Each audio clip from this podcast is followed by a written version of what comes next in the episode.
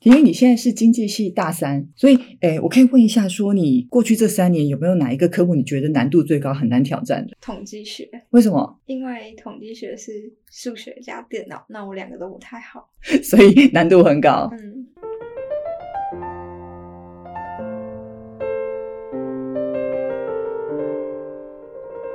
欢迎收听今天的 NYCU Play 说书中，我是 Apple 编。今天非常非常难得，我们来到我们的有校 清华大学。然后清华大学今天是来介绍是经济系。那经济系呢，我们有邀请到了一位老师，是刘瑞华刘老师。老师跟云端的朋友 打个招呼。哎，大家好，我是刘瑞华。对，然后还有刚才就我们一开始聊天的是大三的同学是婷瑜李婷瑜老师，我想问一下哈，就是经济系真的对我们来说，现在身旁就我自己的小朋友的关系，也正在面临要升学。然后他说他的同学们最多最多想选择的科系，其中经济系是一个大宗。对他们来说，好像哎读经济系或是商科，比如说什么嗯气管啊、财税，对他们来说好像未来比较有发展。可是经济系到底在学什么？我觉得对小朋友来说其实是有点模糊的。对，其实刚才听有提到说这个统计学，嗯，是一个很难的科目。对啊，其实现在可能更 难哦，因为我现在念更难我念的时候，那时候电脑还没有那么发达，哦，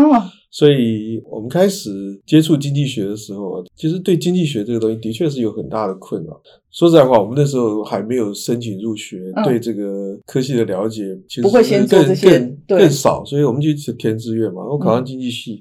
那时候其实也不太知道经济学学什么。不过我后来因为这个生涯规划的关系嘛，那我到美国去念这个经济学博士，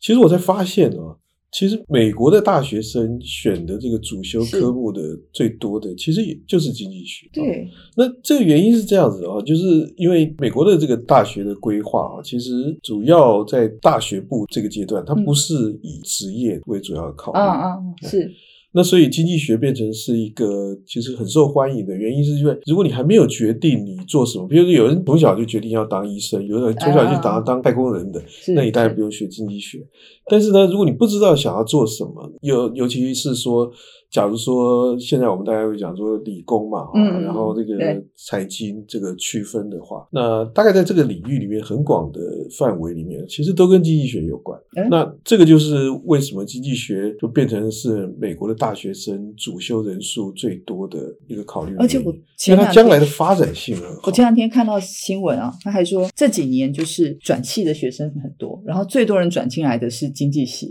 对，但我们也比较欢迎转系生吧，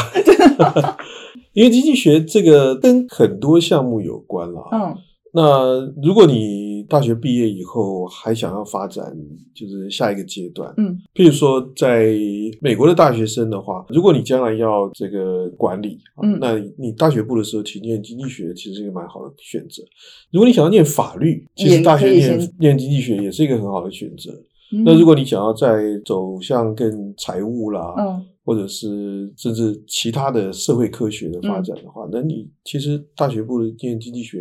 也是一个蛮好的选择就。算进可攻退可守的科系。哎，就是说他看起来没有什么特殊的专长，嗯因为他不是一个职业导向的。嗯虽然我们说会说经济学家， 但是念经济系 不是目的，不是为了当经济学家，嗯其实是做可以做各种事情。嗯那原因是因为经济学它其实这个学问就是一开始就是要研究经济行为，嗯它其实是一个行为科学或者我们讲社会科学的一个基础。当然，现在行为科学可能有另外的意义啦。嗯但是本来其实就是研究行为的科学，那这个行为呢，我们大概主要集中在所谓经济活动，嗯那经济活动当然就是我们现在讲的，就是你要就业啊，对你要你要赚钱，就是获取所得，这是一种经济活动。对，那你赚了钱以后呢，你要花钱，嗯花钱就是消费，消费也是经济活动。嗯，所以你可以想象，就是说市场上有卖方有买方，其实他们在做的事情就是经济活动嘛。我们选择要读什么科系也是经济活动，也可以用哎是经济学是来。因为主要原因是因为我们用来解释经济行为的方法就是嗯，你做任何选择都要付出代价。啊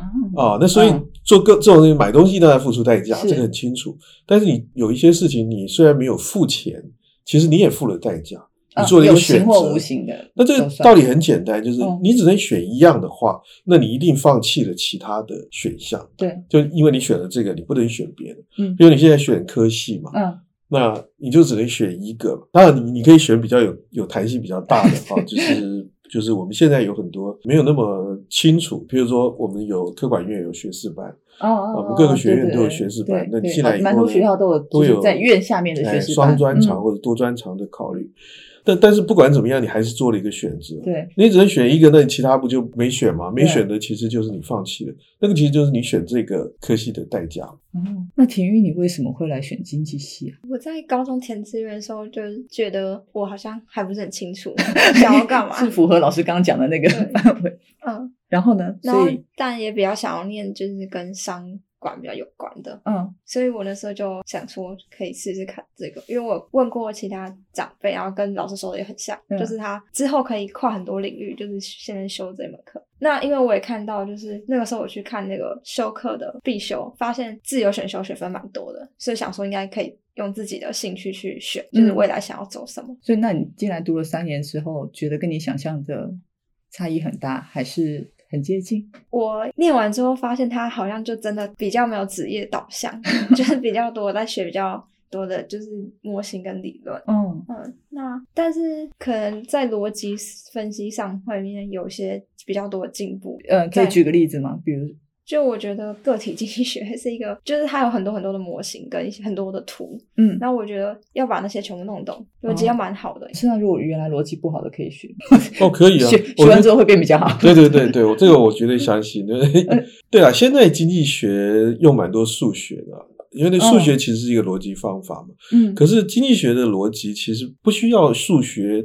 呃，不是不是每一个推理都是要透过数学。嗯就像我刚才讲的，就是其实它主要就是考虑一个代价嘛。嗯，那只是说你考虑到什么样的程度。那我们通常讲的有一个隐藏在背后的成本这我种哦是可以说法，可以用一个经济学理论来解释，比如说我们刚讲学系好了，可以套用什么样子的理论来解释？比如说我今天要选这个系，或者我选这个学校，然后它中间会面临什么样的取舍？这是可以套用经济学理论来看的吗？可以啊。嗯那我刚刚讲到，就是说，譬如你选了经济系，那如果你有另另外一个考虑，譬如说你对呃生物科学可能也很有兴趣嘛，那你没办法选两个。假如在现在你你你所面对的选择不能选择这两个的话，那你可以想说，OK，那我我选了经济学，那那我放弃了生科，对不对？这样子的一个代价，当然你说从个体经济学来讲的话，就是你要去考虑说，那我选了经济系以后，将来的发展会如何如何？那如果我选了生科以后，发展如何如何？那我在现在在选择的时候，嗯其实呢，我可能最直接的考虑是说，如果我要去，哎其实我们现在学费大概是差不多，对不对？嗯，就你不不会有这个付费的问题，但是如果你选的这个科系，譬如说跟呃有学校的差别，那你可能会想，哦，离我家里远近如何？嗯我到时候住宿啊、生活费方面的考虑，所以这个是第一层的嗯代价。想到这个是一个比较直接可以考虑到的，因为嗯这个就可以做计算嘛。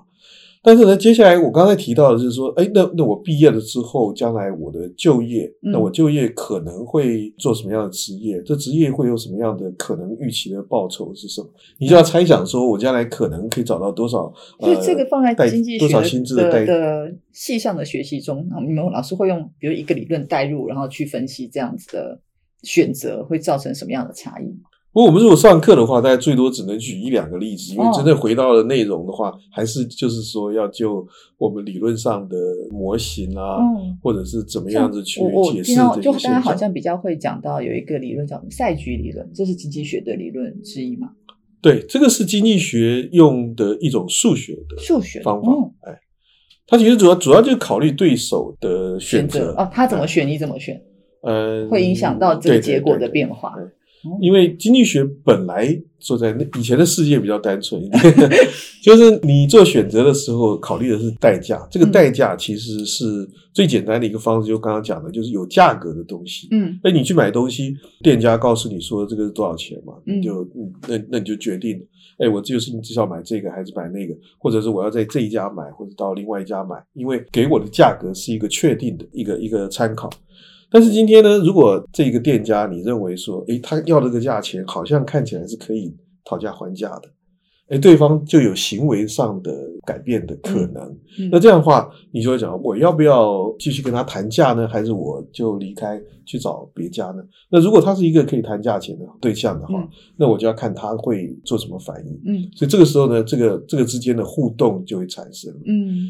所以换句话说，就是本来你把固定的价格当做一个直接可以做判断的参考，那么现在会进入一个比较复杂的世界，就是对方因为有对方的策略，嗯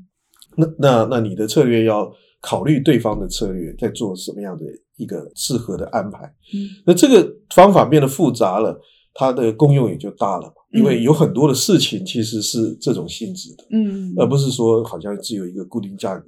可以参考的。嗯，所以除了价格的考量上面，就是包括比如说可不可以议价，或者它服务好不好，这些都会放在那个是是是，嗯嗯，嗯，就是等于经济不不单纯只考虑数字了，对吗？现在的经济要去思考的面向变很多，对，它基本那上这是样经比济是要修较心。理 系。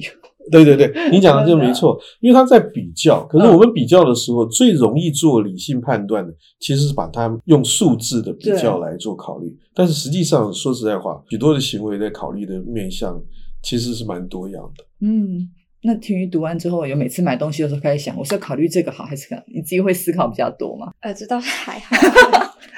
这个读这科系对你的生活有产生什么样子的？你在想事情上面或是决策的时候会有一些什么改变吗？哦，可能对于就是新闻上播出的一些社会一些经济现象会比较有概念吧，嗯就是会知道可能它是怎么来源，为什么会这样，就会想一下说跟老师讲有没有比较一些关联。嗯，而且其实非常多年，不是这几年，每次在新闻看到就说啊经济不好，我们要救经济，大概救经济救了十几年，所以经济这两个字就是每天只要看到新闻都会时常被提起的。可是他讨论这个是叫做这是总体经济对吗？对，这是总体经济。所以个经跟总经这是最基础，大一要学的。哎对，我们大一的课程叫做经济学原理，经济学济学原原理理里面嗯会有个体的部分跟总体的部分。嗯，所以嗯，还是体育还是老师可以帮我们介绍一下，就是比如大一、大二它的大概课程有哪些呢？大一的话比较多，就是比较基础的，像微积分就是在大一修，然后嗯大一就是经济系必修只有九学分，就是微积分，然后经济学原理，嗯然后会计学，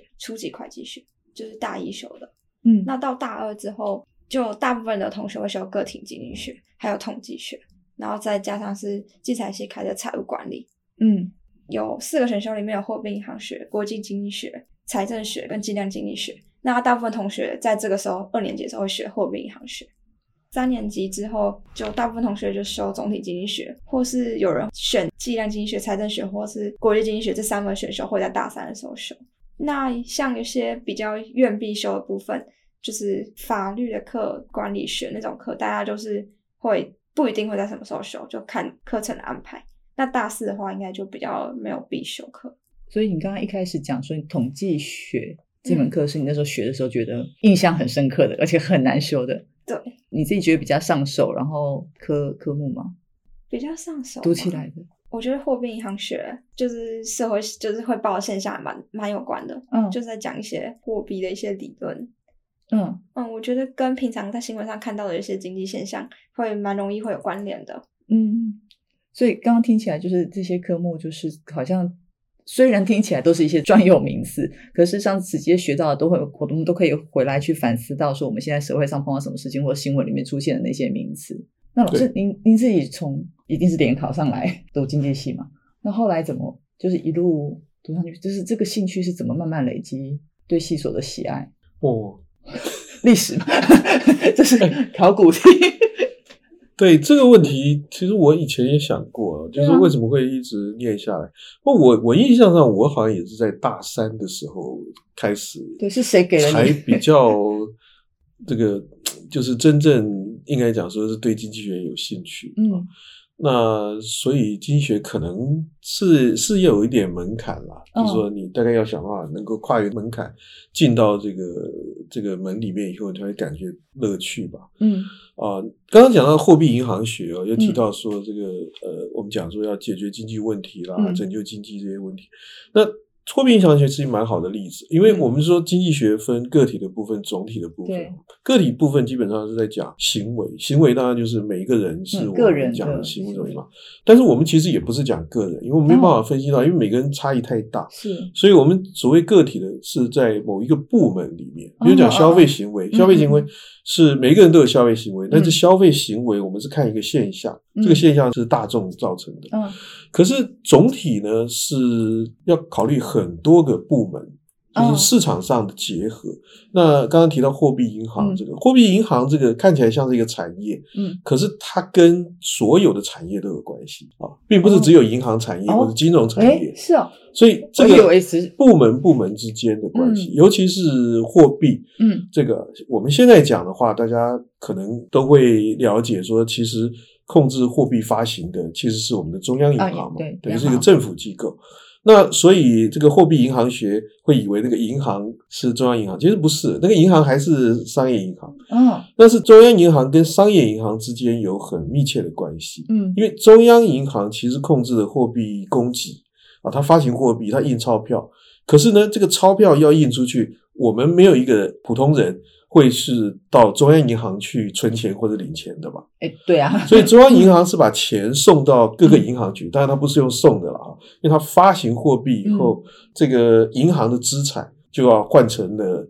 这个我们通行通用的货币对。那当然它，它不见得是用钞票了，嗯它其实在账面上面，那它也吸收存款。嗯然后它又放款，嗯其实就让货币流可以通流出通去。嗯那所以这个货币流通出去，它会用到各种产业嘛，嗯所以总体其实是关系到不同产业之间的关联的。嗯那这个当然产业本身有产业经济学的关系，譬如说你生产一个产品，你要有中间材，你要有上游的供应、嗯原料啊等等，这个我们叫做产业链啊，这个生产的关系。可是呢，你为了要把这个产品能够卖出去，人家要买的话，要有足够的钱才能够支撑整个产业生产出来的东西嘛。嗯那这个呢，就要涉及到货币的部分，所以我们通常讲经济不景气。经济不景气的情况就是大常家常讲不进不大进家去，对哦不太买东西嘛。啊那为什么不买东西呢？通常不是说东西没有用啊，或者大家对不想要啊，而是担心没有钱。嗯所以担心没有钱，并不是说手上没有钞没票有的钱问题对，，会怕花掉怕了，花了以后哎变穷了嘛。对那所以这个问题呢，就是就是回来讲说，怎么让大家恢复信心，说，嗯哎，其实你花了钱没关系啊，你你只要能够赚回来就好了嘛。嗯所以能够赚钱的这种期望，嗯就对未来的预期到底是呃，所以我们讲的景气是乐观还是悲观，嗯这个就变成我们现在经济的问题。所以有的时候政策其实是在处理的是怎么样去改变人的行为，而这人的行为背后其实就是我觉得呼应你刚才讲的，嗯好像是有点心理学的对关啊，系所以。要学这个吗，但是它不是不会心没有理学学家心去理学处理的问题，嗯它是要靠经济政策让大众，嗯就是在从事经济活动的大部分人，嗯，能感觉到经济在变好，嗯或者是说，嗯当然如果真的是在给我变们信坏，哎心，我们花钱没关系这样，如果真的变变坏，嗯我们自己也要有一种警惕啊！你嗯不是说一直都盲目的乐观嗯，那也是不对的。那所以你必须必须要比较现实的理解到啊，现在经济活动大概会会发生一些什么变化。嗯那这样的话，整个经济才会运作的比较正常。我我其实很好奇，比如说以前因为就是大学生嘛，那你学这个之后，你爸妈会说，哎，最近经济这样，那个投资什么好，会这样 问你吗？哦，这倒是会的。真 的，所以就会让你给他点那个专业的分析，所以你你有你有帮助到是 吧？要是说这个话，那可能修期货市场会有一点帮助吧。啊，期货那市市场，就是在教大家比较多衍生性商品跟选择权的东西，嗯还有 ETF 就要怎么去投资，怎么做资产配置这样子，有比较多可以学到这些。嗯但是就是其实像修财管的时候，老师也教我们，就说股票会赚也会赔， 所以也不一定可以就是没错嗯像我们还很年轻，还是要多方摄取这些股市的资讯，再做投资还是比较好。所以同学们会会开始尝试投资吗？有经济系的同学，嗯很多很多早上课大家都在看 盘，老师知道这件事吗？ 嗯，我不知道，我 们我们以前呃没想过这么多。真的嗯。可是那个时间点，以前股市很好的时候，你如果特别是学商科或经济系的，会比较想要，嗯，那我们应该要把学校学的理论来印证一下。那主要可能跟科技变化比较，譬如说我、嗯我现在想起来，我哦到因为大现在四很的方时便候，对不对手我们机那时候其实现在其实还有啊，报纸那个还是有一个证券版啊啊，啊那现在因为股股票太多了，那个那个字都印好小 啊，对，因为越来越多嘛。以前其实那一版其实字还蛮大的，嗯我记得说我有有注意过这个这个版面，嗯就是说哎了解一下。呃，某些我认为比较有发展的，因为那时候大概学的课程会多少会有一些课程会做一些报告。嗯，嗯那产业经济学做报告，我大概会可能注意过某些产业啊。嗯那那我知道说，譬如哎，我以前研究过玻璃产业，我知道啊，玻璃其实就是讲那个平板玻璃啊，其实跟嗯建筑业很大关系。嗯然后后来有一有一部分的使用就是在汽车上面，嗯，汽车的那个挡风玻璃，嗯这是比较高级的玻璃。因为我那时候对玻璃产业做了一个研究以后，我才知道啊、原来它跟其他产业之间的关联是怎么样怎么样，哦所以就就。但是现在科技不一样啊，所以他们看盘大概方便多了，每个人有手机就会看，所以大概慢慢的可能就会比较习惯这种这种方式来获得资讯。哦，然后早上来上课，同学都是看，哎，你今天这个怎么样？好，中场休息的时候会讨论，会讨真的大家都在讨论，会有那种情绪受到影响，就哎，今天不错这样。应该大部分同学他还好，因为可能钱都不多，所以嗯亏的话也不会太多。哎，所以老师们在课堂上也会，你们有老师也会，比如说教这门课的，会说，哎、你们也可以去去试试看，做一些小额的投资，然后当然也是练习。有些老师在上课的时候会分享他自己的投资心得，哦然后就可以 参考这样子。好，老师跟我们前面当然一开始就提到说，经济系有可以成为很多，比如说未来要读研究所，它的因为算不算基础，可能是可以先去读经济系之后，未来还有很多的发展。可是如果真正比如说读完经济系，他不见得会去继续的升学，他可能就业，就业的管道又的选择又有哪些呢？我觉得我观察呃学生就业的这个发展啊呢，嗯其实与其说是经济学决定的，不如说是我们经济发展的形态所决定的。这是换嗯句什么话意说，思就是说就业市场需要什么样的人才？嗯那因为经济学其实就是培养了人才，嗯那最后他们会选什么？老实讲，比较不是说经济学去创造说诶哪些就业的机会，而是因为就业机会需要什么人，所以学了经济学毕业的学生，他们可以适应这个需求。嗯，譬如说，我的观察当然是因为呃，我大学毕业的时候，那个是在一九八零年代末期的嗯时候，那时候其实台湾开始面对那个金融的自由化嗯啊，然后贸易的自由化，所以那个时候开始，我们的这个就业呢，其实大部分都在银行、金融业。最嗯早都是银行啦，那时候早期的银行还是公营银行为主嘛，嗯嗯后来在八零年代末期，其实才开始开放民营嗯民营银行的设立嘛，那所以这个产业成长就会带带动很大的的这个就业。那后来呢，因为这个我们的出口导向就更大的扩张到这个科技产业，嗯那其实经济系的学生就在我们这个新竹这个区域里面。对虽然我们知道，就科学园区里面的主要就业大概是工程师啊，是但是我们也有很蛮多学生在新竹就业的，其实都在科技业。科技哦业有关于行政啦、或者是人事管理方面啦、嗯嗯这些都是就业的机会。嗯那所以主要就是看产业的发展。那现在因为网络兴起，对那就是我也了解蛮多学生，其实对于将来就是说可能在就是网络啊、信息电商啊这些方面的发展，大概兴趣也蛮大的。嗯，不过现在真的是看起来，也不用说看起来，我们刚刚这个系列的节目做了好多集。说实在，比如他们现在就算大一进来，未来四年后，就像老师讲的，这个这个环境变化，到时候什么职业产生出来，我们其实还不可。不是完全能够预知，当然有一些现有的产业或现有的职位它是存在的，但可能有些新的东西，搞不好四年后又出来了，我们并不知道。可是经济系可能就是在一些培养过程中，它可以去符合未来尚不可知的一些 一些对职业这样。哎，老师，我我其实还想补一个问题，就是说刚刚一开始也是聊到，就经济系，然后财经系、什么统计系啊，国贸系管，它它它本身到底差异是 什么？老师可以大概简单地跟我们说一下。哦，因为经济学其实十八世纪就出现，算是所有社会科学的，就是我而们且讲的对现它代不社在会科商学学的一个院，就对不是对？它是然后呃，北早校期不一我们样讲，因为清华大学的话，我们经济系本来是在人社院，就人文社呃会对学人社院，哎嗯是在科技管理学院成立之后，现在科技管理呃学院成成立管一段时间才转过来。哦那转过来的这个其实对经济系没有什么差别了，嗯但是从这个意义上来讲的话，就是也可以显示说，经济学系其实在大家社会科学，其实在管理学也可以。哦要最早是在社会科学，因为社会科学的发展比较早嘛。嗯那经济学出现之后，其他的社会科学就陆陆续续的这样子，等于构成了完我整们它讲社会科学 对。对可是因为后来大学教育也配合社会的需求的发展嘛，所以所以管理或者是商学院就会越来越发达。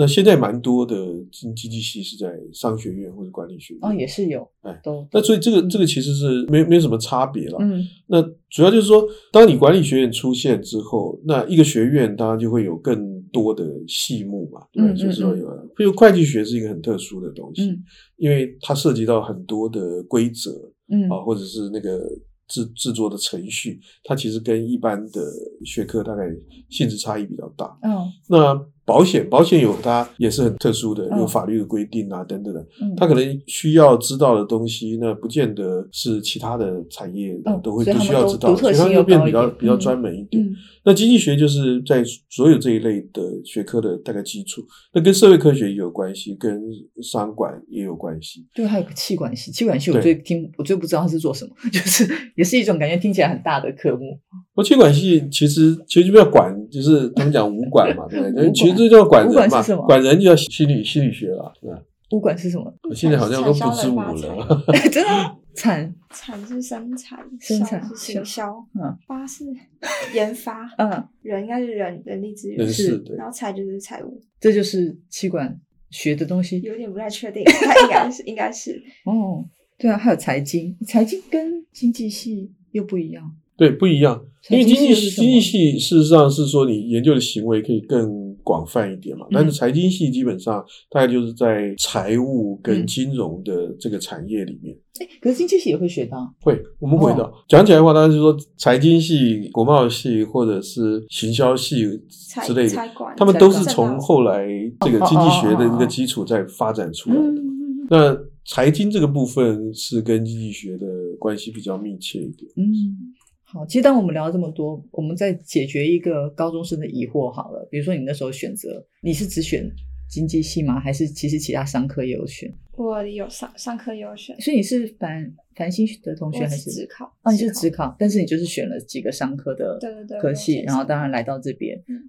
那老师，我其实，在节目快到尾声，我想要问一个比较针对全部科系，就是老师以这么算是老师，或是这边是学长姐的心情，可不可以给即将要现在当然马上啊、呃现在是刚好申请阶段，那未来就是七月份有职考，给这些高中生们在选系上面的一些建议，就他们怎么去选择自己未来该往哪一个方向走。其实像你们现在制作这个节目，就是一个很好的管道嗯嘛，是就是说，其实我们在做决定、啊，嗯做选择，这是经济学的 对对对这个这个对学科本身就是要处理的事情。嗯，但是说实在，还记得我大学时代，我到了大四要毕业了，我说哇，我学了四年这个选择的科学，可是我对毕业之后我要干什么呢？嗯我发现我还是不会选择。说实在话，我们永远没办法，就是可以很肯定的告诉我做了最好的选择。嗯但是你还是要努力的去做好最好的选择。嗯那怎么做呢？就是尽量多了解嗯啊，了解科系，了解各个学科。但是如果你没有办法做出最最好的，就是很明确的选择的话，那当然保留一定的弹性，让自己呃能够适应或者能够调整，这是一个好办法。嗯，我觉得最重要的一件事情啊，其实我们不管了解科系啊，了解各个学科要学什么之外，很重要一件事情，其实是要了解自己。嗯了解自己比了解外面的世界可能更重要。嗯那了解自己呢，就是自己到底是不是不是只是自己就想自己要要是什么人哦，是而是而是自己跟这个环境的关系。嗯就我我跟什么样的人在一起会比较呃适应，嗯我跟我做什么样的事情我会比较比较嗯快乐。那这样子的一种了解自己，然后跟你现在能够透过这些管道去了解各种科系的嗯嗯嗯这个性质的话，那中间怎么样去做一个我们讲的媒合，就是说嗯它实际是一个配合的过程。嗯那如果是透过申请入学的话，对嗯那你们当然应该会有校园访问或者口试，对对那也是一个利用这个机会，好好的跟你的口试委员，或者是跟学校接待你的这个嗯老师啊，或者是在校同学去聊一聊，聊一聊嗯说你自己的想法，跟你所认识或者你所获得资讯里面对这个学校或者对这个学系的了解是不是很接近？嗯那当你发现说很接近，是可以作为一个你将来发展的，因为你并不是现在选了以后就确定了，其实你选了以后还是一个学习的开始。嗯，你还会是慢慢的在真正的了解这个学校。嗯或者了解这个学习，所以我们其实都是这样走过来的。我们没有办法说啊，从一开始我就已就经是直斩钉截就是铁对说了哇，这就是我最好的选择。我从来没有这样想过，嗯嗯，但是我走到今天再这样，我发现我没什么后悔的，就是嗯嗯，过程中要保留自己一些弹弹性，是这嗯，很重要。然后能调整空间，跟投资理财也是有关系的， 就是承担风险。如果说我们在这个选择过程中或发现不适合自己或是未来的规划，当然也需要去做一些转换跟调整。但这个当然就是前提都是在于充分了解自己是什么样子的人或适合什么样的发展。这样这样差差不多。是那体育呢，给一些学弟妹建议吧。我也是蛮赞同老师说，就是要了解自己的兴趣，就是了解自己真的想要干嘛。因为其实上大学真的因为弹性跟高中真的差太会大很多，就弹性会自己安排就必使东西变得很多， 嗯所以可能要在这么有弹性的一个修课跟一个日常生活安排下，真的要知道自己想要干嘛，要朝着那个自己想要的目标去走。那这样子其实就会很快就可以调整说，对现在念的东西到底适不适合自己。那万一适合的话，当然就可以在这个科系里面再找他自己更想专精的部分。那如果发现自己不是很适合的话，那也可以就是尽快调整。所以应该是说，真的是在选科系的时候，或是大学生活安排，真的是要了解自己，然后也要有一点要自律，就是不能离突然离家，然后突然多了很多自己的时间， 然后就就是风险对，就是还是要清楚自己想要干嘛，然后照着自己的目标走。就是比如说我高中的时候，我的高中一个礼拜有四十个小时，嗯然后我到了大学，学校规定你一定要修，就是系上规定的九。嗯然后学校规定只有到十六，所以等于说剩少下了的时间少了三分 之那做二，什么呢剩三分之一。对嗯，那你自己怎么安排？我花了蛮多时间在社团跟课外活动上，嗯就是在一开始的时候，那到二年级的时候，我参加蛮多商业比赛的。嗯然后到了现在，我还是虽然我已经大三，我还是有在就是从事课外活动。嗯那现在的话，因为我在半年就要推甄了，所以大家都有开始比较认真在想要充实自己。那我也最近也是有去念一些考一些证照，嗯嗯，就是念一些金比较金融比较专业一点的证照。嗯，所以算是还蛮有规划，知道自己，因为你有很多时间是自己要安排的，以前都被排好的嘛。而且其实我觉得社团活动也可以，就是透过参加社团活动也可以知道自己想做什么。因为像现在大部分的活动都有一些，比如说都会有财务部，然后会有公关部，然后也会有比较行政的部门。那因为现在电商很有名啊，那非常多学长姐毕业之后去从事行销，嗯那他们就会想要在社团的时候就想要先试试看到底喜不喜欢，就是比如说管粉砖啊，或者是呃，就做一些这种比较行销的工作。那他如果喜欢的话，这些这些素材也可以成为他未来求职的一些，比如说他们有些同学就会很自己在剪片，或嗯是在做图。那这些东西在未来求职都是会有帮助的，不但可以知道自己喜不喜欢，就是未来可以帮助求职。嗯所以社团活动也是大学很重要的对一蛮需要环。参加的。对，嗯，我讲一个小故事，那个美美国那个联准会很有名的前主席格林斯潘，那格林斯潘那个时代就是克林顿总统，应该说是经济景气很好的。他大学是在学是音乐，哎，他结果就是因为跟着这个，后来组了一个爵士乐团，就天天到处要去要去演出。嗯，就后来他发现他财务最最最擅长， 他每次都是在做记账，嗯然后每次因为到一个不同地方要跟不同的乐手嗯合作，然后要怎么分钱，然后他那个 规划，发现他非常擅长这个。嗯，后来就发现他根本不想上台演出，我想结果他所以过了以后，他就回去学 校，到纽约大学去念财务，嗯后来就当上那个美国的这个中央银行联准会的主席啊。 哇，超级厉害。而且而且他是蛮传奇性的啊。后来很多人认为说，因为美国的那个金融扩张太快，可能他有些责任。哦嗯，不过但他的是他在人生日的本转做弯得算很是好真的是也是很特别的。哎不过我觉得有一个很大的难处就是怎么了解自己，这又是另外一个大大问题了哈。就是多多尝，试嘛，嗯哎，多多尝试。对，我们现在当然在这个阶段，你们可能就是要选定了以对后啊再去去志愿，在那之前就是尽量多多了解嘛。那嗯，那当然接触了以后，当然，但真正讲起来做选择，有的时候就是说，在你要很明确的决定了，然后我接下来可能十年都要做这件事情之前，那你先可以尝试一下不同的事情大概会是一个什么状况，那这样子可以帮助你做判断。那有时候就是体育讲讲的，如果你发现哎这个不是不是很适合的话，那你必须要在在你确定了解自己确定不适合的话，那个做一些调整，这也蛮重嗯要。，而且上大学一开始不要放太松，嗯， 很是很容是易 是哎这就个是就一个很大的挑战。对就啊换句话说，你有了自由可以去做选择，但是嗯你要开始去要求自己，我到底知不知道或者会不会做选择？嗯，接下来我们就要让高中生或者是这些家长要帮助你们的小朋友，好好的做一个选系的这个选择。那也希望大家都能做到，我不能说绝对正确的选择，但或许在这个时间能够做的一个好的选择，然后让接下来就是在选系的阶段，大家都有对未来打好一个基础，然后能之后的大学生活能够过得算很愉快吗？还是充实，充实。 对，然后祝福大家都选戏顺利。OK，那今天也谢谢老师，还有谢谢同学来跟我们分享。那我们这期节目就到这里喽。OK，拜拜。